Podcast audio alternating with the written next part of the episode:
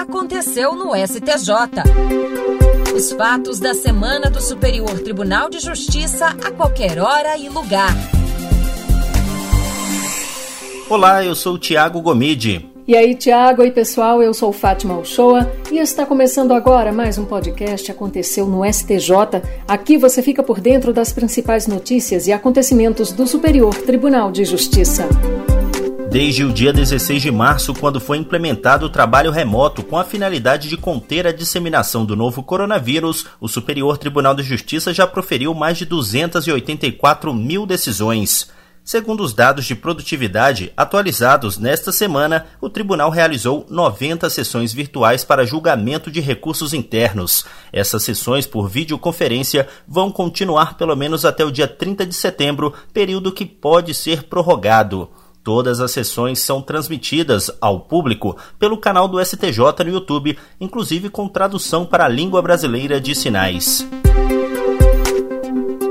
presidente do Superior Tribunal de Justiça, ministro João Otávio de Noronha, manteve o início da execução do contrato de concessão do sistema de transporte coletivo em Porto Velho, Rondônia. O ministro atendeu o pedido de suspensão de liminar feito pelo município de Porto Velho. Uma empresa de transporte alegou supostas irregularidades e pretendia assustar a concorrência pública para a concessão do serviço e o início da execução do contrato com a empresa vencedora. O Tribunal Estadual confirmou os efeitos da decisão de primeiro grau que concedeu a tutela antecipada para assustar a execução do contrato. No STJ, o ministro João Otávio de Noronha apontou que o município de Porto Velho demonstrou que a decisão tem o potencial de afetar os usuários do transporte público. Além disso, segundo o ministro, devem ser levados em consideração os argumentos sobre os efeitos sociais e econômicos da alegada má prestação do serviço pela atual concessionária.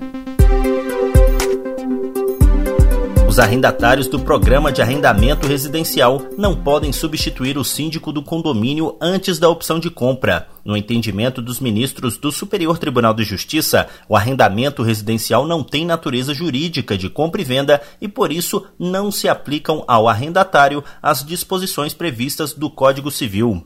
No caso analisado, o Ministério Público Federal requereu a declaração de nulidade do contrato firmado entre a Caixa Econômica e uma empresa de consultoria e assessoria para a gestão de um conjunto habitacional, sustentando que os arrendatários teriam todos os direitos de condomínio inclusive o de substituir a empresa contratada pela Caixa. A relatora ministra Isabel Galotti ressaltou que o programa de arrendamento residencial define o arrendatário como mero possuidor direto do imóvel, cuja propriedade até o cumprimento integral do contrato e o exercício pela opção de compra é da arrendadora. Isabel Galotti salientou que, nesse caso, a Caixa Econômica Federal é a proprietária fiduciária dos imóveis, sendo que somente ela pode alterar a convenção de condomínio regularmente instituída. O não pagamento de pensão alimentícia devida a ex-cônjuge de natureza indenizatória ou compensatória não justifica a prisão civil do devedor prevista no Código de Processo Civil. Um homem não pagou a pensão definida para garantir temporariamente a manutenção do padrão de vida da ex-mulher após o divórcio. Então foi decretada a prisão civil. Ele entrou com habeas corpus questionando a medida, mas o Tribunal Estadual rejeitou o pedido. Já no STJ, o ministro relator na terceira turma, Marco Aurélio Belize, citou o entendimento firme do próprio tribunal de que não é qualquer espécie de prestação alimentícia que possibilita possibilita a prisão, mas tão somente aquela imprescindível ao sustento de quem a recebe, o que não se trata do caso julgado. Consumidor que não deseja mais a continuidade do contrato de plano de saúde deve notificar a operadora de forma inequívoca de acordo com os ministros do Superior Tribunal de Justiça, a simples interrupção do pagamento por 60 dias não gera o cancelamento automático do contrato, nem o desonera do pagamento das parcelas que vencerem após esse prazo. No caso analisado, o consumidor contratou o plano de saúde em maio de 2009 e dois meses depois se mudou para outra cidade e parou de pagar as mensalidades. Ele até notificou a operadora sobre essa mudança, mas não manifestou vontade de encerrar o contrato. Em outubro daquele ano, o plano de saúde enviou cobrança das quatro parcelas em atraso. Só aí que o consumidor manifestou expressamente a vontade. O relator, ministro Vilas Boas Cueva, ressaltou que, da mesma forma como é exigida da operadora a notificação prévia do usuário inadimplente, também deve ser exigido do usuário que não tem mais o interesse no serviço que se manifeste sobre sua vontade de forma inequívoca.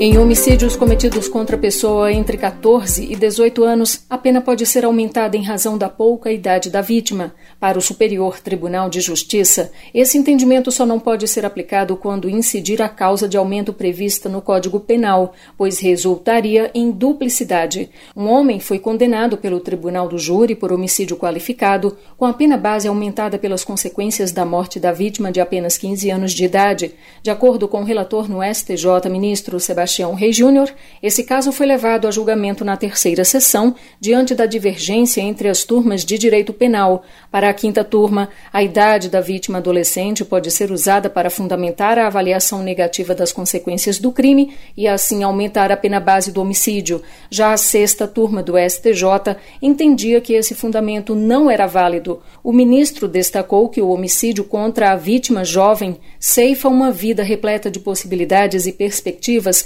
que não guarda identidade ou semelhança com aquelas verificadas na vida adulta. E por fim, o crédito decorrente de aposentadoria pelo regime geral de previdência, ainda que tenha sido concedido retroativamente após o divórcio, integra o patrimônio comum do casal e deve ser partilhado no limite correspondente ao período em que durou o matrimônio sob o regime de comunhão parcial de bens. No caso analisado, a ex-mulher alegou que o crédito de natureza previdenciária recebido pelo ex-marido após o divórcio deveria ser dividido porque a ação contra o INSS foi ajuizada ainda durante o matrimônio. Além disso, ela alegou que a aposentadoria foi concedida de forma retroativa, alcançando aí o período do casamento.